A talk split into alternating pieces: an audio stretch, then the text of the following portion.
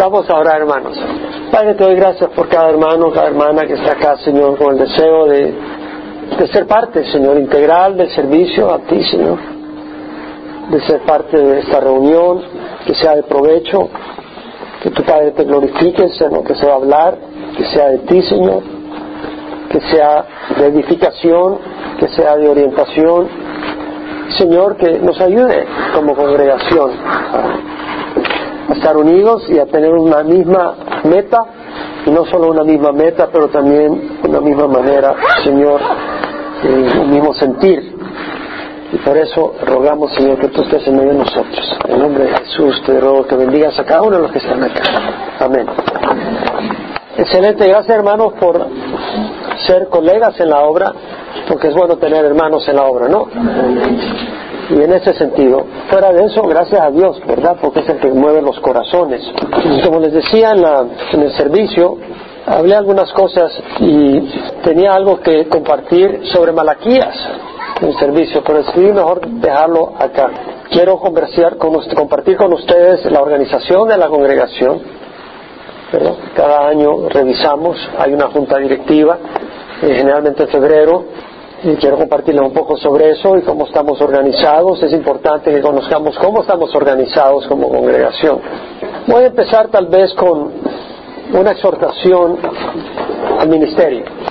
En Malaquías, si usted agarra su Biblia, voy a pedir que alguien pueda leer eh, Malaquías, que se pare alguien que hable en voz alta, fuerte, como lo que es palabra de Dios, y nos lea Malaquías 1, 8 y Malaquías 1, 14, pero todavía no. Antes de eso, quisiera que habláramos de Filemón 1, 4 y 5. Si alguien se para y lo lee en voz alta, como lo que es palabra de Dios. Doy gracias a mi Dios siempre, haciendo mención de ti en mis oraciones, porque oigo de tu y de la fe que tienes hacia el Señor Jesús Gracias, Cándido. Y ese era el sentir de Pablo. Pablo daba gracias a, Dios, ¿verdad? Daba gracias a Dios por Filemón por algunas razones. Y, y, menciona acá que hacía mención continua de Filemón en sus oraciones. O sea, pienso yo que cuando Pablo estaba orando y recordaba a Filemón, decía, gracias Señor, porque este siervo ama a la congregación, ama al pueblo de Dios y además tiene fe es una persona de fe, es un hombre de fe hacia Dios y en lo que busca para todos los santos. Vemos que refrescaba el corazón de, Pablo. Yo sé que aquí hay muy buenos siervos en esta congregación. Hay siervos que realmente refrescan mi corazón. Sí, los mangoneo y todo, porque yo soy una persona bastante estricta en mi corazón, pero porque busco darle al Señor lo mejor. Eh, realmente, eh, cuando yo estaba creciendo, era muy malo, muy torpe y sin nada de disciplina. Sí, absolutamente nada de disciplina. Para mí la disciplina era algo extraño para mí. Pero Dios trabajó en mí, porque iba en, totalmente en la derrota. Y aplacé y todo. Y un día le dije, Señor, me tienes que ayudar, porque si no, no voy a ser bueno para nada. Y el Señor me transformó, a pesar que no era cristiano. Pero Dios hizo una obra en mí y me sacó de lo peor en mi escuela a ser el mejor de mi escuela. Y aprendí a ser una persona con disciplina. Y yo pienso que al Señor le podemos dar lo mejor y debemos de darle lo mejor. Y lo mismo al pueblo de Dios, darle lo mejor. Y ese es mi afán, ¿verdad? La excelencia al Señor, no la excelencia por la excelencia, la excelencia al Señor. Él merece todo. Y qué bueno, en esta congregación hay buenos siervos. En 2 Tesalonicenses 1, 3 al 4, si alguien lo puede leer en voz alta. Siempre tenemos que dar gracias a Dios por nosotros, hermanos, como es justo porque vuestra fe aumenta grandemente y el amor de cada uno de nosotros hacia los demás abunda más y más. De manera que nosotros mismos hablamos con orgullo de vosotros entre las iglesias de Dios por vuestra perseverancia y fe en medio de todas las persecuciones y aflicciones que soportáis. Gracias, Ayer recibía un correo que había enviado el hermano Wayne a la gente que apoya su ministerio, pues el ministerio de Estudio de la Biblia. Y ahí mencionaba, no mencionaba el nombre, pero no importa, pero sí mencionaba que una congregación hispana de Orange, con un corazón para Cuba generosamente, había provisto grandemente para la obra que se va a hacer en su viaje. Yo me sentí muy gozoso en el Señor, porque sé que Dios recibe la honra y la gloria. Y cuando voy a Cuba, yo estoy seguro de que eh, ya eh, los hermanos a través de Fernando y otros hermanos cubanos que han estado acá han llevado muy buenos reportes de nuestra congregación. Pero Ezequiel realmente fue, fue muy tocado por nuestra congregación muy tocado por nuestra congregación. Y, para mí es una bendición saber de que esta congregación trae gloria al Señor. Lo mismo el pastor Phil Twenty. Cuando viene, estamos en la junta directiva de la organización misionera que dirijo y él hacía referencia a nuestra congregación continuamente. Y es una bendición. Para mí, yo le doy gracias a Dios por varios hermanos. Y Pablo acá dice dar gracias porque vuestra fe aumenta. Es muy importante no solo servir, sino tener una fe verdadera. Que servimos porque creemos en el Dios vivo a quien servimos, no porque estamos llenando el tiempo. Y también del amor de cada uno hacia los demás. Porque realmente tú no vas a poder servir si no hay algo que te motiva. Y yo espero que sea el amor el que nos motiva. ¿No? El amor hacia los demás. Ahora notemos que la iglesia tesalonicense era una iglesia que tenía mucha persecución Pablo habla en esa, en esa epístola cómo, igual que los judíos fueron perseguidos por su misma raza, eh, la, iglesia tesalónica estaba siendo perseguida. Entonces dice eh, que daba gracias por su perseverancia. Aquí tenemos que perseverar porque hay muchas fuerzas que te tratan de desviar de servir al Señor. Hay placeres, hay tentaciones, hay problemas, hay enfermedades y todo eso te trata de jalar para que no sirvas al Señor. Eh, pero Pablo daba gracias por la perseverancia y la fe en medio de las persecuciones y aflicciones. Si tú vas a servir mientras no haya persecución y aflicción, no te voy a ver el próximo año. Porque realmente el Señor eh, va a permitir persecución y aflicción. Y de hecho, yo lo mencioné desde el púlpito y lo dije de veras. Hermanos, yo estoy en guerra. Yo no sé si tú estás en guerra, pero desde que yo decidí servir al Señor, yo he visto la guerra pero también he visto la mano poderosa de Dios y las cosas que he visto de Dios más que sobreabundan y reemplazan lo que uno sufre por la guerra. Pero sé en el Señor en quien sirvo y sé que es una guerra, hermano. Es una guerra. Y sabe que en una guerra uno no puede jugar juegos. Si tú estás jugando juegos rápido te vas a dar cuenta y te vas a quemar. Eh, rápido vas a ser el, el de reír de otros, te vas a quedar en medio camino. Rápido vas a traer desgracia al nombre del Señor porque es una guerra y hay mucha persecución y hay mucha lucha. Y el Señor está ahí, pero tenemos que estar prevenidos y sabios. Y, yo quiero hacer algunas exhortaciones eh, en el amor del Señor, que son necesarias para no desviarnos de la actitud correcta y del propósito correcto. Yo espero que estemos conscientes de eso. Yo necesito pedirle al Señor que me guarde para tener la actitud correcta y el corazón correcto por lo que hago. Tenemos que hacerlo. Fácil nos podemos desviar, fácil nos podemos confundir, fácil podemos estar dedicados al servicio y se nos olvida que tenemos que ir del comandante general de nuestro Dios. Fácil se nos olvida que es una relación de amor con Dios. Y empezamos a servir, pero después te vienes para abajo. Yo he conocido pastores, bellas personas, llenos de Dios, que han fracasado. Y me han dicho, ¿sabes qué pasó? Ya no tuve tiempo para tener mi tiempo personal con el Señor. Estaba tan ocupado, me dijo uno de esos hermanos. Hermanos, bellos en el Señor. Tienes que tener una relación con Dios. Esa es la base del servicio. En fin, quiero darles algunas exhortaciones. Una, le estamos dando lo mejor al Señor. O solo le damos las obras cuando le servimos. Es, realmente, es importante. Ahora, la idea no es estar con un corazón de culpa, ¿Sí me entiendes? Porque realmente es la gracia de Dios la que nos permite servirle al Señor. Pero examinemos realmente cuando servimos, ¿cuál es nuestra actitud? Bueno, voy a hacer esto porque hay que hacer algo. Por un cargo de conciencia o realmente sientes que es a Dios a quien le sirves.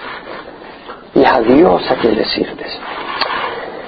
El sacrificio en el altar del templo representaba a Jesucristo, dijimos. Y nosotros representamos al Señor en este mundo y nuestro servicio es al Señor. Esa ofrenda tenía que ser perfecta. Nosotros no podemos ser perfectos en nosotros mismos, pero podemos, por la fe, ser perfeccionados. Pero una fe verdadera, una fe viva, es una fe que sabe que Jesús nos ama, sabe que Jesús merece todo y como resultado va a producir un fruto. Y esa fe verdadera va a hacer que tú le des a Dios lo mejor. Cuando sirves como maestro de escuela dominical, tomas el tiempo para preparar tu clase. Honestamente, preparas tu clase. Estudias, investigas, preparas de corazón. No lo hagas solo por salir de apuro. Mejor no sirvas como maestro.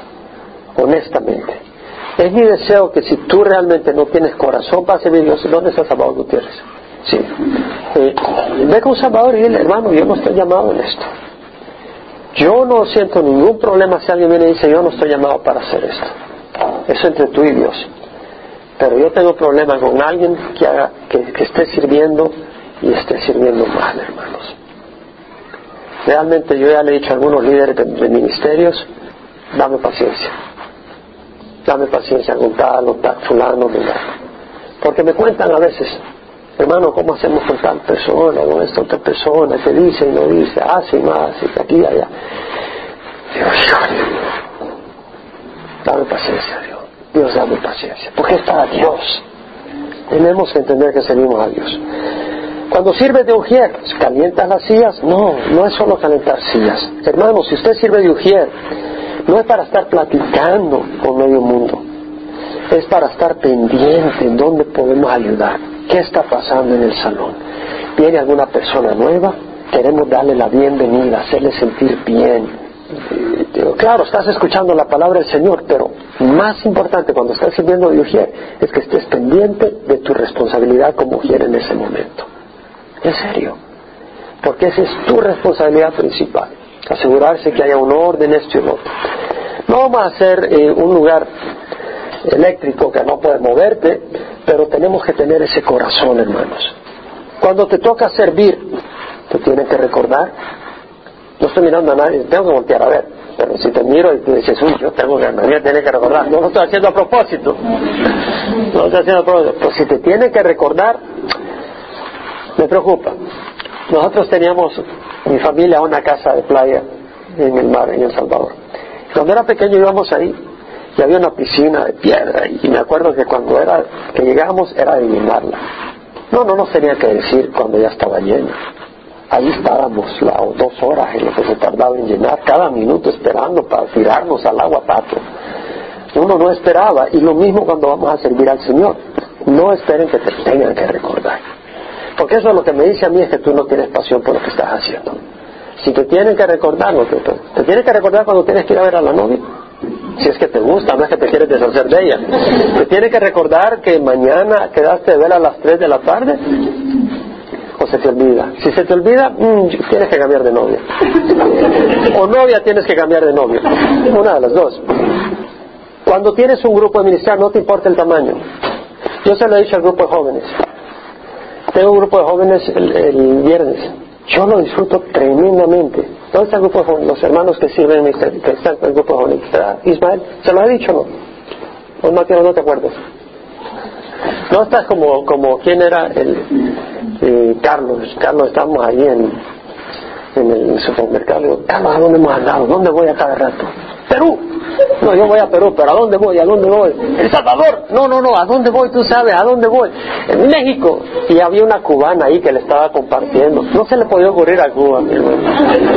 Carlos, no te lo puedo perdonar a donde estés. Mira, no importa el tamaño del grupo que estés ministrando, hazlo de corazón, hermano. Ojalá que no te importen las cifras. Yo disfruto el grupo de jóvenes como uno de los mayores ministerios que disfruto como pastor. El grupo de los viernes a las 8 menos yo disfruto tremendamente. Hermano, que no te importa el tamaño. Disfruta lo que estás haciendo.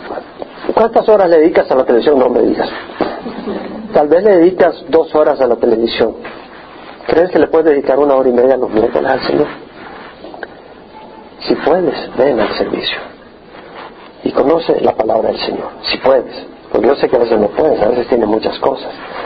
Pero yo digo, si tú tienes 10 horas a la semana de televisión, trata de dedicar una hora y media, media semana, y de ahí conocer la palabra del Señor. Si estás sirviendo los domingos, en alguna ocasión, ven y busca la palabra del Señor. Porque más importante que sirvas me interesa que estés bien alimentado en la palabra. Porque si no, todo lo demás va a transmitir problemas. Si tú no estás en una relación íntima con el Señor, vas a transmitir problemas. Otra cosa, dedícase, dedícale al Señor tiempo personal. Tiempo personal. Yo sé que ahora la gente usa texting. ¿Quiénes de ustedes usan texting? ¿Verdad? Mucho, mucha gente usa texting. Yo no uso texting porque si no puedo chocar. Por eso no uso texting. Si me mandan texting no, no, lo, no lo oigo, no lo leo. No, no recibo texting. Pero la gente pasa una hora al teléfono diario o texting. ¿Puedes pasar media hora con el Señor? Creo que es importante. Es importante. No permitamos, hermanos, que el amor de Dios se nos enfríe. Lo que quiere decir es que cuando sientes que te estás enfriando, díselo al Señor. ¿Alguna vez usted ha dicho eso al Señor? Yo se lo he dicho al Señor. Yo ya le he dicho al Señor, Señor, siento que me estoy enfriando en mi amor hacia ti. Se lo digo, yo se lo he dicho al Señor. Lo peor que puedes hacer es ignorarlo. Porque no te estás dando cuenta que tú eres el que estás perdiendo. Dile al Señor, Señor, renueva mi amor para ti. El Señor lo va a renovar, el Señor te va a hablar, el Señor te va a tocar. Porque te mete en el fuego y después vas a ver la mano salvadora y Dios va a decir, gracias Señor, y vos vas a estar enamorado. El Señor va a hacer lo que necesite ser. Sirve en el ministerio que Dios quiere que tú sirvas. Vete a 1 Corintios capítulo 12. Voy a pedir que alguien lo lea en voz alta, el versículo 4. Ahora bien, hay diversidad de dones, pero el Espíritu es el mismo. Hay diversidad de dones, no todos tienen el mismo don, hermanos. Vamos a servir en el don que Dios nos ha dado. Sigue, Manny. Y hay diversidad de ministerios, pero el Señor el mismo. Quédate parado. Hay diversidad de ministerios. Lo que quiere decir es de que tú puedes tener el don de enseñanza, pero enseñar en distintos ministerios. Puede ser que sea el ministerio de niños, puede ser que sea enseñando a través de un medio de payasos o algún entretenimiento, o tal vez enseñando a través de escritura, escribiendo algunas cosas. Hay distintas maneras, hay distintos ministerios. La palabra ministerio aquí quiere decir diaconía, o sea, servicio.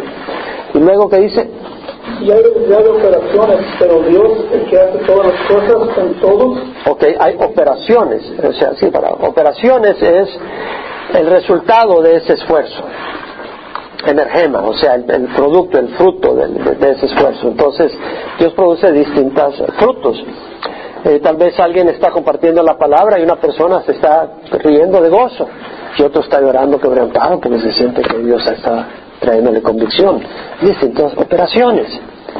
Y luego dice, pero pero a cada uno le fue dada la manifestación del Espíritu. A cada uno, cada uno, ustedes están incluidos ahí, cada uno, a cada uno de los que ha recibido al Señor. Si no has recibido al Señor, no vas a tener el don del Espíritu. Tiene a cada uno, cada uno de ustedes tiene un don espiritual. Cada uno de ustedes que ha recibido al Señor lo tienen. Deje que Dios se los muestre. Luego dice, Porque a este es dada por el Espíritu palabra de sabiduría, a otro palabra de ciencia según el mismo Espíritu, a otro fe por el mismo Espíritu, y a otro dones de sanidades por el mismo Espíritu. sigue, sigue, por favor. A otro, a otro el hacer, el hacer milagros, a otro profecía, a otro discernimiento de espíritus, a otro diversos géneros de lenguas, y a otro interpretación de Hay lenguas. distintos dones, también hay distintos oficios. Pablo dice en Efesios, ¿verdad?, que a uno se ha sido dado eh, el ser apóstoles, a otros profetas, a otros evangelistas, a otros pastores y maestros para capacitar a los santos para la obra del ministerio, para la edificación del cuerpo de Cristo. Entonces el, Señor, el, el- el pastor es un regalo para el, pueblo de Dios, el maestro es un regalo para el pueblo de Dios, el evangelista es un regalo para el pueblo de Dios. Cada uno es un regalo que Dios da al pueblo de Dios para edificación de la iglesia. Dice el versículo 11, pero estas cosas las hace uno y el mismo Espíritu distribuyendo individualmente a cada uno según la voluntad de él. No es según mi voluntad o la de Manuel. Te puedes sentar, Manuel.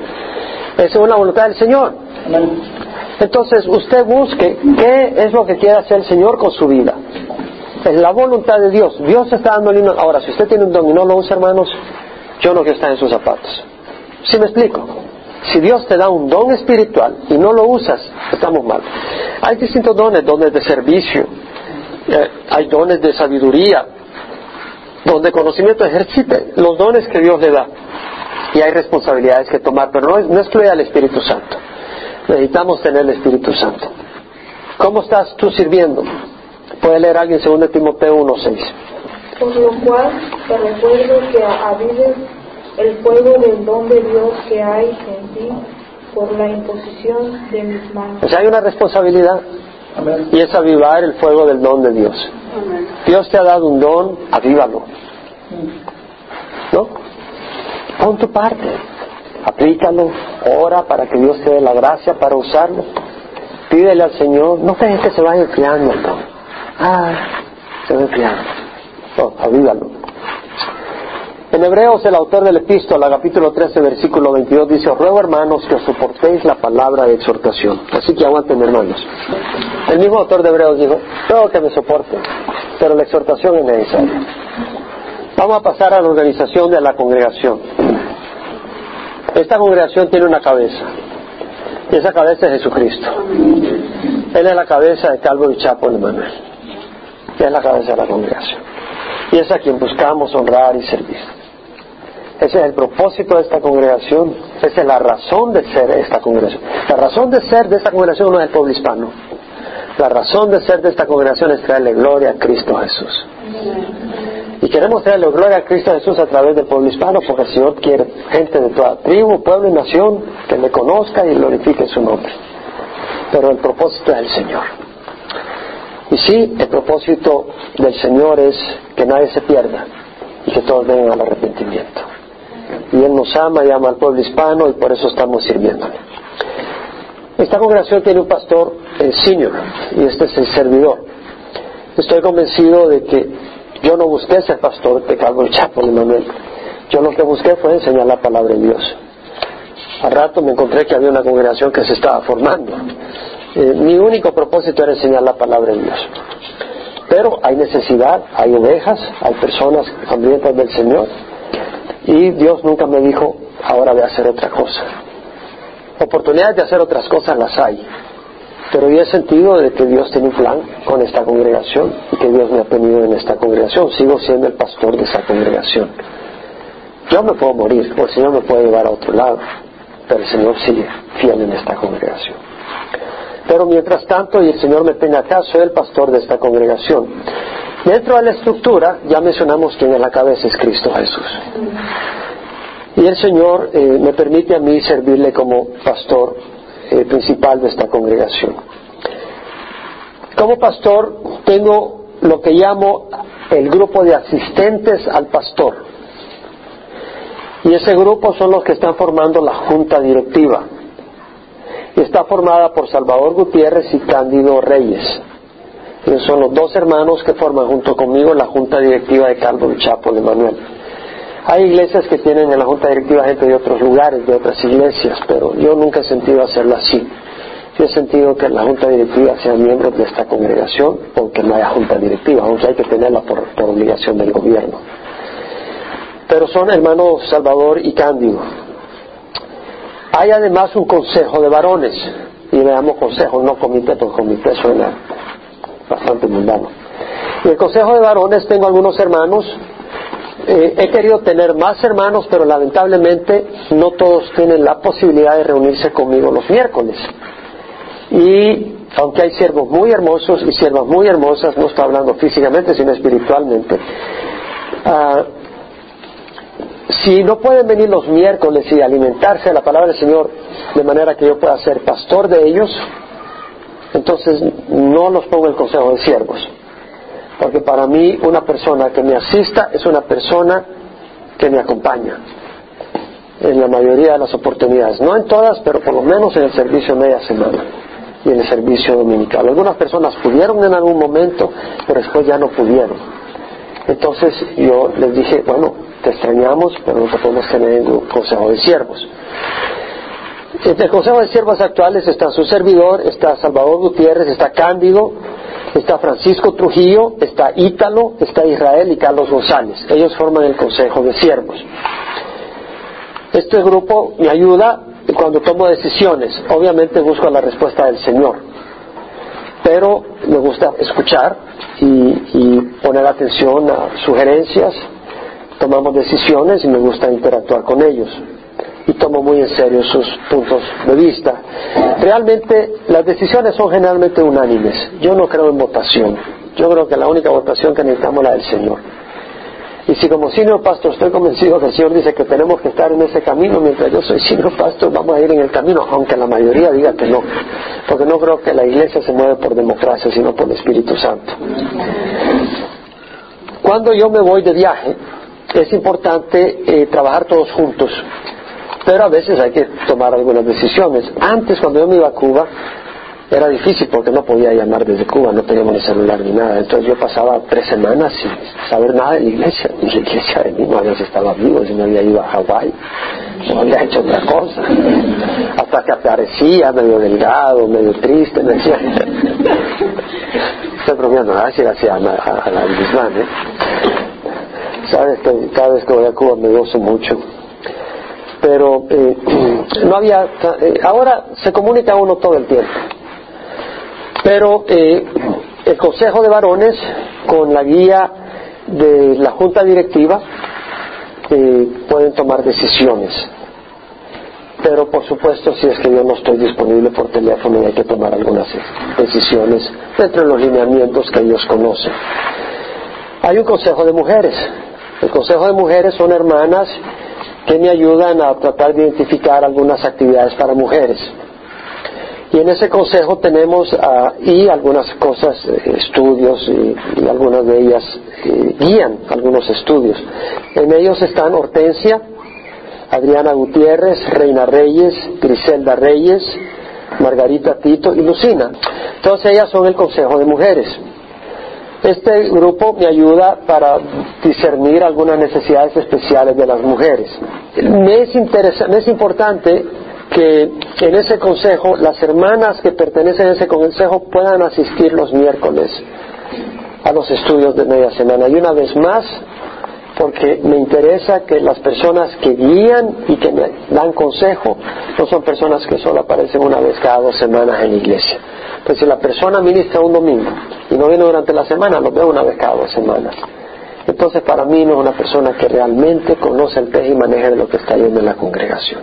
Para mí es más importante que puedan participar. Tenemos una tesorera. La tesorera es Lucina.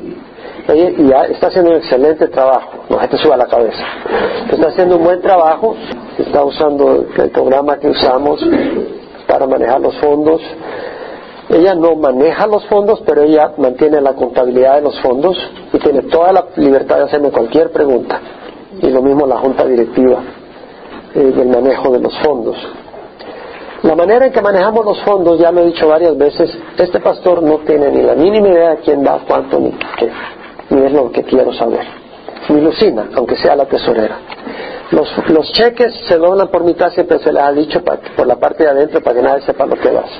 Porque esos cheques se ponen en una bolsa o no sé cómo y se llevan a Hortensia, los lleva el lunes uh, LK Associates y ellos son los que ven lo que da cada quien por cheque para tener una contabilidad. Lo único que se dan cuenta en la congregación es el efectivo. Y en el efectivo está Margarita López recibiendo el dinero cuando dan materiales. Está eh, Hortensia. Ahora se está involucrando Diego Masuera para contar el efectivo y para llevarlo. ¿Lo estás llevando, Diego? Y lo está llevando también eh, Hortensia, creo que es otra de las personas que está llevando. Entonces hay un sistema que está establecido. Eh, yo sé que todos tienen una gran disponibilidad, pero si no se te ha dado la, asignación, no salgas con la caja de ofrendas porque te vamos a seguir al carro. Así que, si no ven a Diego con la caja de ofrendas, o a Lucina con la caja de ofrendas o Hortensia, me lo agarran, aunque sea en el parking lot. Si me ves sobre todo si me ves a Osvaldo.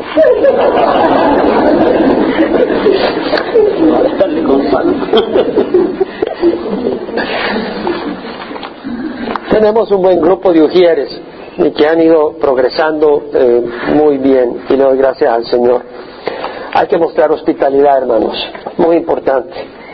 Eh, el orden, no se duerman en el trabajo, Eh, nunca se olviden la forma de visitantes, que la llenen.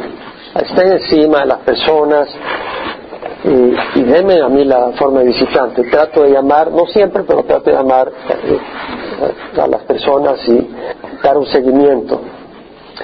Tenemos, ah, Salvador es el encargado del grupo de Ujieres. Si tienes alguna recomendación o algo, no vengas conmigo. Si tiene que ver con Ujieres, ve con Salvador, porque él es el encargado. Si tienes una queja, ve con él. No vengas conmigo. Hay un equipo de transporte. Está Pancho Trujillo, que está encargado. ¿Dónde está Pancho? Que Pancho está ahí encargado del, del camión. Cándido coordina todo lo que es el mantenimiento. Y eh, cuando Pancho no puede manejar, creo que Alex. ¿Está Alex acá? Lo manejas a veces, Alex, ¿verdad? Cuando es necesario. Así que, ah, una vez más, si, si usted ve a alguien montado que no sean ellos, por favor, fíjanos que se llevan todas las cosas de la iglesia.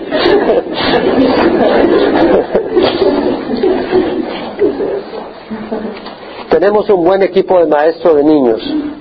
Creo que son como, ¿cuántos son, Chava? 50. 50, imagínate. 50 maestros. Más vale que estén enseñando bien. Más vale que estén enseñando. Hermanos, los niños no son menos importantes que los adultos. Y sabes que eh, no hay excusa si cuando tú vas a enseñar, enseñas sin fe. Porque sabes que, como dice J. Vernon McGee, yo prefiero ser un criminal de lo peor que ser un pastor que enseña sin fe la palabra de Dios. Porque entonces esa gente no va a creer ni. Van a creer mejor en Santa Claus y en Arnold Schwarzenegger que, que en el Señor. Es necesario que enseñen con pasión, hermanos, y que estudien la palabra y enseñen bien. Y si eh, busquen del Señor, estudien la Biblia, enseñen bien la palabra, hermanos. Los adolescentes, hermanos, estamos en tiempos bien difíciles. Es que no solo consiste en enseñar, sino que hay una batalla. Hay una batalla. Y bueno, gracias a Dios por los que están sirviendo. Cándido, en, el Ministerio de Adolescentes, está sirviendo los miércoles y los viernes. Y luego los domingos tenemos a Salvador Dorante, a Cándido, a Leo, y muy probable vamos a incorporar algún otro invitado ahí. Frecuentemente hemos tenido a Manuel, y el mes de abril vas a volver a enseñar, ¿verdad, Manuel? Entonces queremos, ah, estamos reforzando el Ministerio de los Adolescentes porque requieren mucha atención, mucha dedicación y mucha entrega. Y tengamos en oración, hermanos, eh, si vemos a adolescentes en la congregación que están irrespetando al Señor, actúa. No digo que los avergüences, pero actúa. Yo a veces estoy en alguna reunión y tal vez veo que se está riendo y no les con el martillo, pero creo de que hay que enseñarles a respetar la casa de Dios. Y no lo ignores. Y lo mismo haz tú en tu casa. Si tus hijos, eh, cuando estás hablando de las cosas de Dios, están cuchicheando y riendo, haz algo. Haz algo, por Dios santo, haz algo. Dios es santo y si tú no lo reverencias, yo tengo un celo para que Dios se respete, hermano. Yo estoy hablando de que en mi casa, cuando estaba con mis hijos creciendo y todo, ellos tenían que respetarse y aprendieron a respetarlo. Aprendieron a respetarlo. Tal vez, eh, eh, a veces no, tal vez uno, un hijo no anda como tú quisieras, pero que lo respete, que tema y respeten al Señor en tu casa. Y si en tu casa tus hijos no respetan a Dios, no lo van a respetar en la iglesia. Y hermano, pero tiene que haber más que reglas. Yo creo que tus hijos tienen que ver pasión en ti por el Señor. Pero si no la ven, yo creo que se van a burlar de tu fe. Tiene que ser una fe sincera. Ministerio de Alimentos. Hermanos, tenemos ya seis refrigeradores. Se están distribuyendo dos mil libras de alimento a la mes. Démosle gracias a Dios porque no nos la están regalando. Dos mil libras. Por favor, no uses el refrigerador si no eres el encargado de ese ministerio. No te tomes la libertad de ir bueno, hoy vamos a sacar una comidita por aquí, otra por allá, para fulano, mengano. Si no estás en ese ministerio, no lo hagas.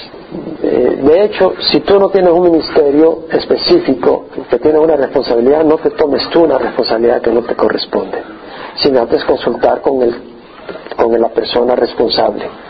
No te corresponde a ti tomarte responsabilidades, se te tienen que dar. Salvador es el que coordina ese ministerio, Salvador Gutiérrez, tenemos un buen equipo de siervos que van y vienen, y recogen. Muy importante hacer las cosas con orden y respeto. Muy importante, hermanos.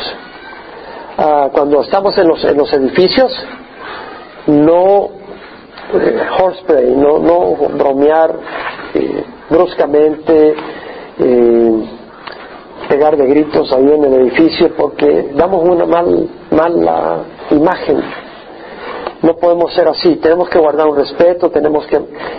El ministerio incluye el Ministerio de Evangelismo de Alimentos los lunes. Ahí tenemos dos grupos, tenemos a Bernardo en un grupo, eh, Bernardo se encarga de enseñar, y luego tenemos a Salvador en otro grupo que se encarga de enseñar.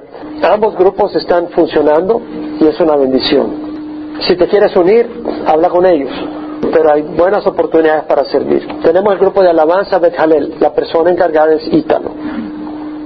Es importante que sepa quiénes son los encargados de los ministerios. No puede nadie decir, bueno, vamos a hacer esto en tal ministerio sin consultar con la cabeza de ese ministerio. Es muy importante. No te tomes atributos que no tienes. Tenemos y están integrados por Israel, Non y Reina Margarita. Tenemos el grupo Cantares, donde una vez más Ítalo y Reina están trabajando en ese ministerio con varias mujeres. Una vez más, ah, para añadir a esas personas, a ese ministerio, habla con Ítalo. La orquesta infantil, sigue la orquesta infantil. Está Ítalo, encargado de eso. El coro infantil, está Reina, es la persona encargada. Evangelización de los sábados, está Bernardo. ¿Sigue yendo gente contigo? Sí.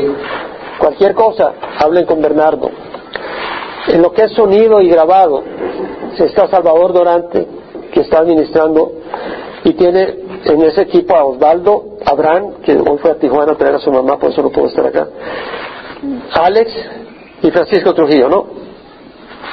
Son los que están en el sonido. Siempre hay oportunidad para gente. Nelson está encargado de lo que es editación, de todo lo que es sonido eh, alguna pregunta para hablar con él. Para videograbado, en el servicio está Salvador Dorante, el encargado de eso. Aunque no es él el que lo está haciendo, ¿verdad? Sino que está eh, Abraham, ¿no? Con el grupo. Pero él es el, el encargado. Editando los videos, Oscar está editando. Ha habido unos atrasos por su trabajo y por otras cosas, pero de todas maneras podemos distribuir las copias de los videos, porque las vamos a duplicar antes de ser editadas. Así que si tú quieres una copia de un, eh, video, se lo pides a, Nelson. Nelson, ¿te las están pidiendo los domingos? Sí, las pedían al comienzo, pero como ellos no tiempo, no me han vuelto a pedir. No, pero que te las pidan aunque sea sin editar. Sí, las estaban pidiendo al comienzo, pero como habíamos parado. Ok, pero ya van a poder pedirlas. Entonces, Nelson es la persona ¿verdad? Eh, para, el video grabado. El editar está bien, queremos editar, pero no tienes que esperar si tú quieres un video de los estudios. En la mesa material está Salvador Dorantes dirigiendo a un grupo de asistentes. Ahora, unas cuantas cosas. Si tú estás en un ministerio, como por ejemplo Salvador, tenía bastante en su paquete. Y en el video proyección, en un momento determinado dije, ¿sabes qué, Salvador? Estás demasiado ocupado, si se te va la pelota por tanta cosa, déjame pasarte la responsabilidad de la, proyección de, las, de los cantos a Cecilia. Y le pregunté a Cecilia. Y Cecilia dijo, sí, con el mayor gusto. Le dije, pero ¿estás segura? Es una responsabilidad, tienes que estar segura. Sí, me dijo, y ha tomado la responsabilidad. Entonces, estoy seguro que Salvador no se ofendió porque entiende que no es algo contra él. Pero es una oportunidad para que otras personas crezcan y maduren, y sobre todo jóvenes. Me interesa que tomen responsabilidades. Tal vez tú estás en un ministerio y tal vez lo voy a dividir y te voy a, te voy a quitar parte de tu ministerio y dárselo a otro. ¿Sabes qué? Pero no vas a estar aburrido. Si tú estás aburrido, dímelo. porque en la congregación hay mucho que hacer. Ahora, te voy a decir algo. Hay mucha gente que tiene el deseo de ayudar, pero gente que sea responsable no tengo muchas. Perdóname que se lo diga. Hay muchas personas que tienen el deseo de ayudar, pero personas que les puedo decir tal y fulano y mengano y se termina y así y acá y allá, no siempre responden con su sangre. Y los ministerios requieren una responsabilidad para dirigir un ministerio, para estar a cargo del ministerio. Requiere una, una responsabilidad, que no te laven las manos cuando hay un problema, sino que buscas salir adelante. Atributos en los siervos, quiero que sepan algunas cosas y vamos a abrir algunas preguntas. Atributos en los siervos, salvación. Si tú no eres salvo, no sirvas. Busca primero al Señor, la salvación. Recuerda que tu servicio es una ofrenda de agradecimiento a Dios. No es porque tienes que hacerlo para quedar bien con Dios. Lo haces porque estás agradecido a Dios. Yo, yo, a mí me hubieras pedido antes que si hubiera una iglesia te hubiera dicho no. Antes de conocer al Señor. Yo no sacrificaba mi fin de semana. No, mi fin de semana nadie lo tocaba, hermano. Eso era un ídolo para mí. Ahora no, porque cuando recibí al Señor es el deseo de servir a Dios. Él sabe lo que Dios te ha dado. Debes de ser un hombre o una mujer de la palabra de Dios. De veras. Vuelvo a enfatizarlo. Tienes que buscar del Señor. Tienes que ser guiado por el Espíritu Santo. ¿Sabes qué? En un grupo así, en cualquier momento hay bochinche y trifulca. A menos que todos estemos guiados por el Espíritu Santo venimos de países distintos, venimos de estratos distintos, ideas, culturas, educaciones, esto En cualquier momento nos metemos en pleito. Solo el Espíritu Santo y el amor de Dios puede hacer que trabajemos juntos. Un siervo que no está en las manos de Dios, híjole, puede traer mucho problema en una iglesia. Hermanos, no seamos contenciosos ni buscar pleitos. No, como aquí no hay nadie. Vamos a ir a sus casas. Debemos de ser cristocéntrico. Cristo. Otro céntrico. Otro céntrico. Realmente, por ejemplo, en el Ministerio de la Comida, tú puedes preguntarle a Salvador cuando me reunió con él, ¿sabes qué, Salvador? Los que sirven en el Ministerio de la Comida, si lo primero que quieren hacer es servirse ellos mismos y servirse lo mejor, que no vuelvan a servir el Ministerio de la Comida. El que va a servir el ministerio de la comida primero debe pensar en otros. No, pero hay que pensar primero en tu familia. Si estás en la iglesia, si estás en la iglesia, la familia es la familia de Dios. Y no es primero tu primo, tu tío y tu hermana. Lo siento. En la iglesia no vas a hacer favoritismo a tu familia.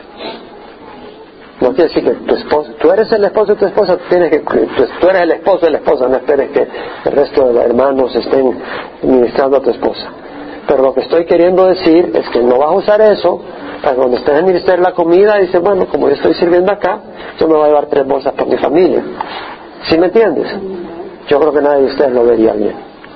Entonces, para mí es muy importante que los que sirven en el ministerio de la comida sepan y tengan esa integridad. Pero lo apliqué al ministerio de la comida porque es muy fácil verlo. Pero así debe ser en todo otro ministerio, hermanos. Debes de buscar integridad. ¿Qué es lo que te motiva? Que te vean. Hermanos, la modestia. La modestia es bien importante. Yo se lo he dicho a Ítalo, yo no quiero nadie al frente, alabando al Señor, que ande pantalones tan apretados que se le ve todo ni que ande con ropa. Hermanos, yo quiero que la persona que va a ministrar tenga pudor y pureza. Le voy a ser honesto. Estaba escuchando a un hermano de Calvary Chapel, uh, Dave Rosales, diciendo que en la iglesia lo que está pasando es que la modestia se ha ido por el suelo. ¿Sabe qué? Si viene una persona del mundo a nuestra iglesia en bikini, la vamos a recibir. Pero si es una iglesia, una hermana de la iglesia, yo espero pudor y, honestidad. Entonces, hermano, la modestia es bien importante. Yo no puedo entender que una persona se vista en la iglesia con el deseo de estimular sexualmente al sexo opuesto. Y la ropa de hoy en día, hermanos, la ropa de hoy en día que se tratan de vender en las tiendas para las mujeres, tiene el propósito de estimular sexualmente al hombre. Tiene el propósito de vestir y resaltar la sexualidad de la mujer ante el hombre. Hermanos, no vistas así cuando estés al frente, pero no solo cuando estés al frente ministrando, también cuando estés fuera, porque no solo es la persona que está al frente, esa persona está en la calle. Y si en la calle te vamos a ver de una manera donde no hay pudor, yo no quiero que Ítalo tenga a esa persona al frente. Pero no solo Ítalo. Cualquier persona que va a ministrar como maestro o maestra, estoy hablando de mujeres, si vas a ser una maestra de escuela dominical, guarda pudor, por favor. Si no vas a guardar pudor, yo le voy a dar instrucciones a hermano Salvador Gutiérrez de que esa persona no vuelva a ministrar como maestra. Yo quiero ver pudor en las mujeres de nuestra congregación. No quiere decir que tienes que andar la cara cubierta, no quiere decir que tienes que andar vestido hasta el tobillo, pero tú sabes cuando una mujer se ha vestido con una ropa que es de modestia y cuando una mujer tiene una ropa que provoca al sexo opuesto. Estamos claros, hermanos. Perdone que sea tan franco, pero ¿saben que El celo de las cosas de Dios es la que me motiva a hablar de esa manera. Hermanos, la comunicación con el pastor es importante. Si usted está en un ministerio de liderazgo, tenga comunicación con su pastor. Yo quiero tener comunicación, espero que no me hayan malentendido, por ejemplo, cuando hoy hablé de lo que dijo Jay Vernon y todo. A mí me gusta, a mí me gusta convivir con los hermanos, Dios sabe eso. Y a mí me gusta convivir con los hermanos. Y, no me lo hagan malinterpretar, pero tengo una responsabilidad mayor que es enseñar la palabra del Señor. Y tenemos también ministerios ah, de misiones. Yo hago mucha labor administrativa porque el Ministerio de Cuba todavía no tengo gente que me ayude administrativamente, pero hay mucho trabajo administrativo en ese ministerio. Yo espero poder integrar gente en eso. De hecho, en la junta directiva del VELA, la junta directiva me dijo, Jaime, tú necesitas ayuda administrativa. Sin que yo les dijera nada. El pastor Phil Clancy, que está en la junta directiva, me dice, Jaime, tú estás pastoreando una iglesia, estás, estás ministrando, estás dirigiendo el VELA y tú haces la parte administrativa del VELA, me dice. Y yo le yo hago mucha parte administrativa en la iglesia en esto. Me dice, no sé cómo ya hacen, me dice. Pero bueno, el Señor es el que nos está ayudando, pero yo necesito gente que se involucre. Ahora, independiente de eso, le digo, si usted está en un ministerio, que yo le he pedido que se encargue de él, tenga comunicación conmigo. Le voy a decir algo, yo no me siento cómodo con personas que están en ministerios y que conmigo no tienen una unidad. Me siento muy incómodo. Porque entonces se forman divisiones dentro de la iglesia. A mí me interesa que toda persona tenga una gran cercanía con, la, con el rebaño. Pero cuando hay personas que tienen cercanía con el rebaño pero no con el pastor, yo tengo una gran preocupación. Toda persona que tiene cercanía con el rebaño en esta, con, el, rebaño a nivel de liderazgo tiene que, tiene que tener mucha cercanía conmigo, sobre todo. Porque es la única manera que yo puedo garantizar unidad dentro de la congregación. Hermanos, dedicación, responsabilidad, respeto, no lenguaje inapropiado. No queremos tener lenguaje, eso es que de ningún siervo salgan palabras que no son apropiadas. Respeto, seriedad, dedicación. No dejen las cosas a último minuto. Seamos imparciales. Que si entra un gabacho lo vamos a ver de menos porque es gabacho, no es mexicano. No, hermanos. A un gabacho o guanaco de El Salvador, o colombiano, o chapín de Guatemala, o chilango de México, de donde sea, hermano. Lo vamos a ver igual. Lo vamos a ver igual, hermanos. Y eso quiere decir que tenga o no tenga feria, hable o no hable el español, lo vamos a recibir igual. Hermanos, amén. Amén. Hermanos, en cuanto al uso de salones, por favor, hay personas que tienen las llaves de los salones de la oficina. Si usted tiene la llave, no se la dé a alguien si no se le autoriza que se la dé a otra persona. Lo mismo si usted tiene un ministerio y usted no puede llevar a cabo su labor. Si fue el pastor el que le dijo a usted, encárgate de ese ministerio, usted no tiene la autoridad de dársele ese ministerio a otra persona sin antes consultar con el pastor, porque usted no recibió ese ministerio del aire, sino que el pastor se lo dio y está confiando en usted. Entonces, si usted, si usted no puede servir en ese ministerio por alguna ocasión, alguna situación, habla con el pastor. De la misma manera, si tú eres maestro de escuela dominical y no puedes ministrar, le hablas a Salvador. No decida, ok, que fulano venga y me cubra. Pregúntale a Salvador si esa persona puede cubrir. Si es parte del consejo de maestros, está bien, pero no puedes agarrar a alguien del aire y decir, bueno, fulanito me va a cubrir. No, pregúntale a Salvador. Hermanos, cuidado de la amargura. Le voy a decir algo. Satanás trabaja para dividir. Y yo sé que yo no soy monedita de oro para caerle bien a todos, aunque está en esta congregación me imagino por algún motivo. Pero a veces sin querer ofendemos, sin querer, espero que no sea queriendo, ¿verdad? ¿Quién es el que decía, lo dice sin querer queriendo? ¿Quién decía así, cantinflas o? El chapulín colorado, ¿sí? sin querer queriendo. Mi deseo no es ofender a nadie, pero a veces uno puede ofender sin querer, ¿no? Eh, sin querer. A veces uno dice las cosas y la gente lo puede malinterpretar, ¿verdad? Por ejemplo, hoy estaba pensando y dije, bueno, dije, bueno, yo no puedo ir a comer un taco con todo el mundo, pero a veces hay personas que me invitan y van a decir que lo estoy diciendo, a ir a su casa. Y dije, hombre, me van a malinterpretar. No. Pero lo que estamos queriendo decir cuál es el llamado que uno tiene y la responsabilidad. Pero cuidado cuando nos ofendemos y empezamos a abrigar amargura. Hermano, muchos ministerios han sido destruidos por la amargura. Porque la amargura se empieza a contagiar con otras personas. Y las personas empiezan a comunicar sus amarguras. Y empiezan a, a fomentar amargura, a poner resentimiento y hacen mucho daño. Muchas veces a la influencia del pastor o muchas veces a otros hermanos. Vea Hebreos, capítulo 12, versículos 14 y 15. Buscar la paz con todos y la santidad sin la cual nadie verá al Señor. Mirar bien de que nadie deje de alcanzar la gracia de Dios, de que ninguna raíz de amargura brotando cause dificultades por ellos, muchos se han contaminado. Gracias. O sea, busquemos la paz y sobre todo cuidado de alcanzar, cuidado de que no alcancemos la gracia de Dios y que ninguna raíz de amargura brotando cause dificultades. Cuando la amargura empieza a crecer en tu corazón vas a ser instrumento de tropiezo. La amargura es mal, mal elemento. La amargura causa tropiezo y contamina a muchos. Muchas iglesias han sido destruidas por la amargura. No dejes que la amargura abrigue tu corazón, haya abrigo tu corazón. Si tienes amargura, busca que Dios te sane. En serio, hermanos. La amargura es mal, mal, mal compañero.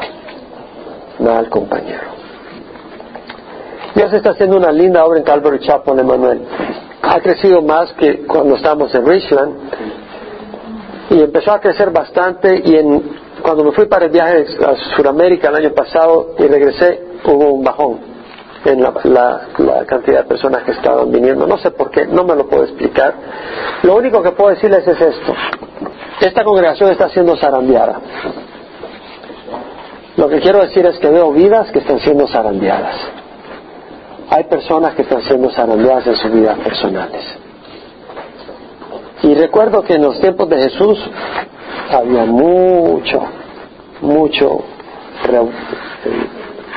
revuelo, revolú, como dicen en, algunas de las islas del Caribe. Crisis, dificultades. El tiempo de Jesús estaba ocurriendo.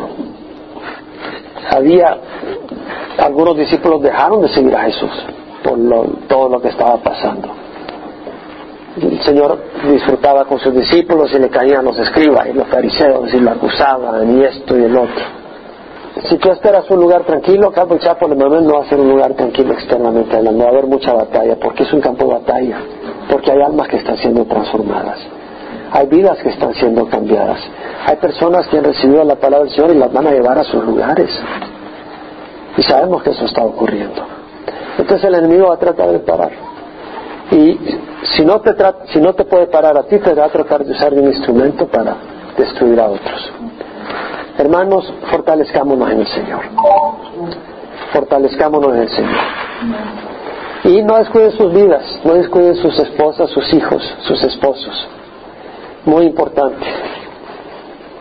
Muy importante. Pero no se olviden de que la manera de no descuidarlos es poniendo a Jesús número uno de sus vidas. Voy a pedir que lean algunos versículos y vamos a cerrar con preguntas si hay preguntas.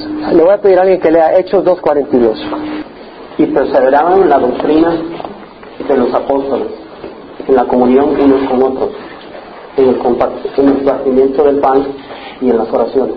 Okay. Eso era lo que hacía la iglesia. Era la doctrina de los apóstoles, la comunión, la comunión, el partimiento de pan, el recordatorio de la mesa del Señor y la oración. Esa era la fórmula, esa es la, esa es la fórmula de esta congregación, nunca se olvide. Esa es la fórmula de la congregación, el estudio de la palabra, el convivir, la cruz de Cristo y la oración. Filipenses 2, 3. Nada hagáis por egoísmo o por vanagloria, sino con actitud humilde cada uno de vosotros considere al otro como más importante que el mismo. Gracias. Nada hagáis por egoísmo o por vanagloria, sino con una actitud humilde cada uno de vosotros considera al otro más importante que a sí mismo. ¿Cómo? Sirviéndoles, ¿verdad? Sirviéndoles, no buscando ser servidos. 1 Juan 3, 16. En esto conocemos el amor en que Él puso su vida por nosotros. También nosotros debemos poner nuestras vidas por los hermanos. Es, una, es un llamado. En esto conocemos el amor que Él puso su vida por nosotros y nosotros debemos de poner nuestras vidas por los demás. Juan 13, 34 al 35. Este mandamiento nuevo les doy, que se amen los unos a los otros, así como yo los he amado. También ustedes deben amarse los unos a los otros. Y eso, eh, lo que voy a terminar es Efesios 6, 10 al 20, lo pueden leer en sus casas. Es la guerra espiritual. ¿Verdad? Fortalecedos en el Señor, en el poder de su fuerza, revestidos con toda la armadura de Dios para que podáis resistir contra las sencillas del diablo, porque nuestra lucha no es contra sangre ni carne, sino contra principados, potestades, contra los poderes de este mundo en tinieblas, contra las fuerzas espirituales de maldad en las regiones celestes. Y pueden seguir leyendo todo eso. Ah, es una batalla espiritual, hermanos. Abrimos para algunas preguntas y si no terminamos en, oración, pero algunas preguntas en el ministerio en que usted está o sobre los ministerios en general. Sí, Frank. Mano, ah, ah, al principio hablábamos, hablaba usted de, de los, de los dones o regalos del Espíritu Santo, ajá, y uno de ellos era el hablar en lengua. Sí. Ah, ¿Cómo puede uno saber que tiene ese don? Lo usa cuando estás alabando al Señor, sientes el deseo de expresar en palabras que no, que mentalmente no las explicas y no las has aprendido y empiezas a usarlo. Y eh, el don de lenguas no lo manifestamos públicamente en nuestra congregación en un servicio público porque tendría que haber alguien que interprete y tenemos ya un formato en el estudio del domingo y el estudio del domingo tiene un propósito específico y es eh, adorar inteligentemente al Señor con la cabeza y el corazón y luego ah, enseñar la palabra de Dios. En algunos lugares están enseñando y alguien se para y empieza a hablar en lenguas, interrumpe al pastor y después viene otro y empieza a interpretar y ya callaron al pastor. Entonces el Dios no es un Dios de desorden, sino que es un Dios de orden. Sí se- sentiría yo que sería apropiado, por ejemplo, la reunión del viernes, por ejemplo, de oración, que se pudieran dar esos dones. Y si alguien siente eh, el hablar en lenguas, hacerlo, pero si no hay nadie que interprete, entonces eh, eh, que no lo haga. Pero en las reuniones más íntimas, como la reunión del viernes, sí sería una reunión donde se puede permitir esos dones, no solo permitir, sino está bien. Vamos a orar. Te damos gracias por cada hermano, hermana que está aquí.